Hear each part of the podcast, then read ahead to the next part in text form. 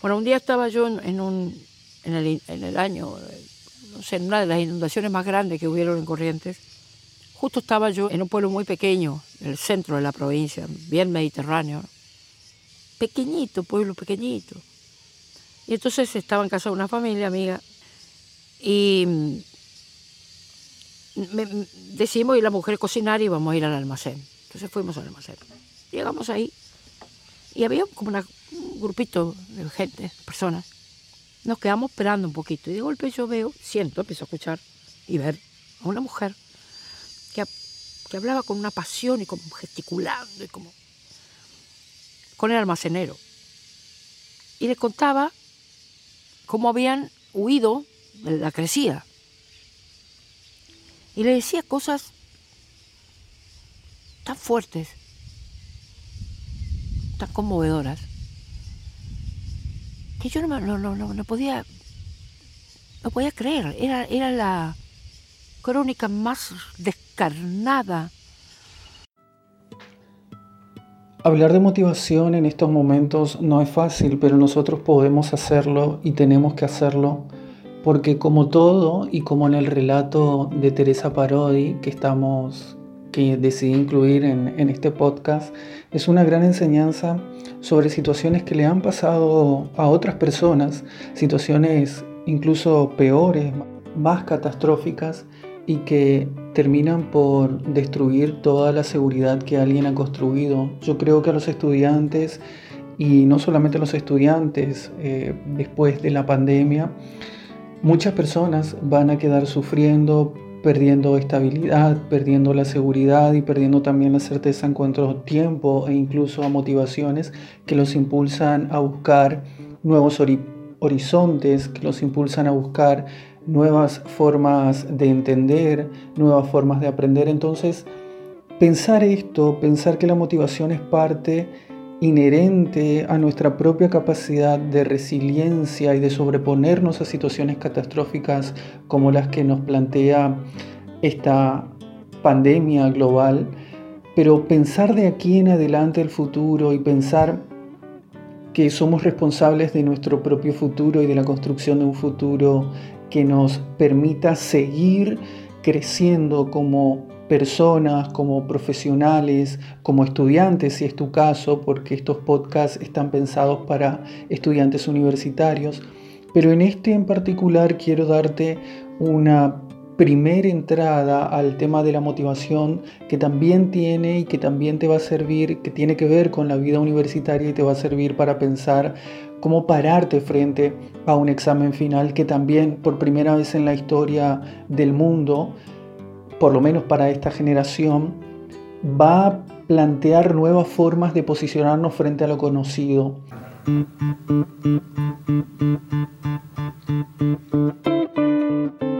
No, no, no podía, no podía creer, era, era la crónica más descarnada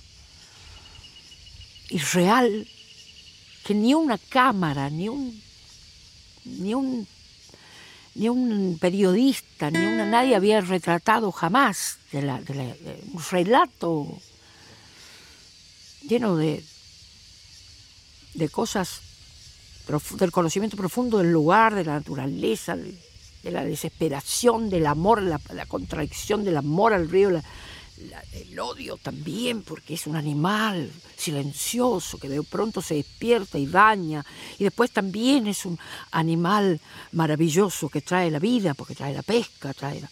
Bueno.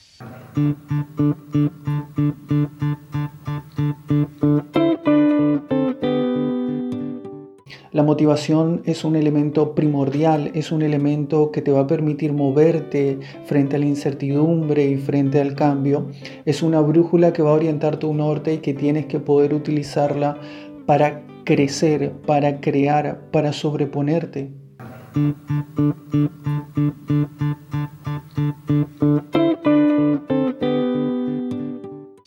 Me pasaba todo escuchándola. Eh, y, bueno, traté de reflejar eso, inclusive usando algunas palabras en guaraní, que me di cuenta que, están en el lenguaje cotidiano de los correntinos, y de los formoseños, de los misioneros allá. este, y que también están en mi propio lenguaje, ¿no? Pero ella las usó mucho en esa charla. Por eso yo le presté mucha atención. Entonces, claro, hice el relato tratando de, repetir aquellas palabras y trato de que ella es la, sea la que habla en la canción, ¿no? Por eso al comienzo yo digo, así hablaba la Jacinta en mi pueblo, yo la oí, cuando las aguas llegaron y se tuvieron que ir, mezclando buen castellano con algo de guaraní. Esto fue lo que ella dijo, yo lo voy a repetir.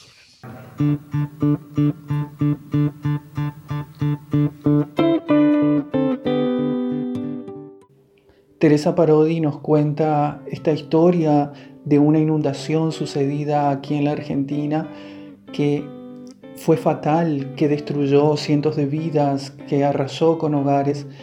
Destrucciones que sucedieron y suceden constantemente, pero esta vez, y en términos motivacionales, la pandemia vino a destruir y a arrasar con todo, como el río que nos cuenta Teresa, vino a arrasar con todo lo conocido y a destruir nuestras certidumbres. Nosotros debemos poder posicionarnos desde un lugar de seguir construyendo, posicionarnos como creadores de nuestro destino y posicionarnos también para prepararnos frente a los nuevos desafíos que nos va a traer el tiempo de ahora en adelante también en la vida académica y también en la vida universitaria con respecto a tus propios tiempos y con respecto a tus propios objetivos.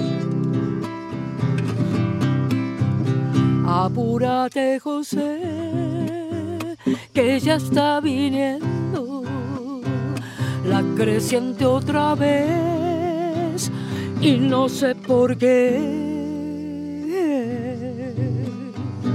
Esta vuelta a las aguas me dan más miedo.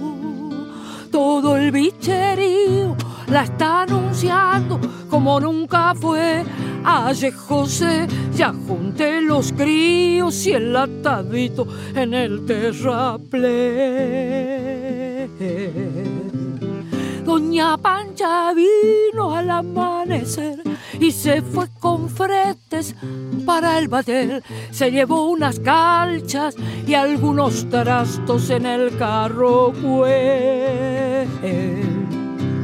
Ya pasó la ulogia en Camba Maciel, orillando el pueblo por el Todos pautamos un año que termina siendo, termina convertido en otra cosa muy distinta a la que pautamos cuando comenzamos este año, porque nadie vio venir esta pandemia que arrasó a la mayoría, al 100% de los países del, mundo y que hoy nos sumerge a nosotros en la soledad de nuestras casas y de nuestros pensamientos en una nueva forma de entender lo que significa vivir la incertidumbre, vivir en lo que Borges va a decir, los límites. Diré el poema Límites de estas calles que ahondan el poniente, una habrá, no sé cuál, que he recorrido ya por última vez, indiferente y sin adivinarlo, sometido a quien prefijo omnipotentes normas y una secreta y rígida medida, a las sombras, los sueños y las formas que destejen y tejen esta vida.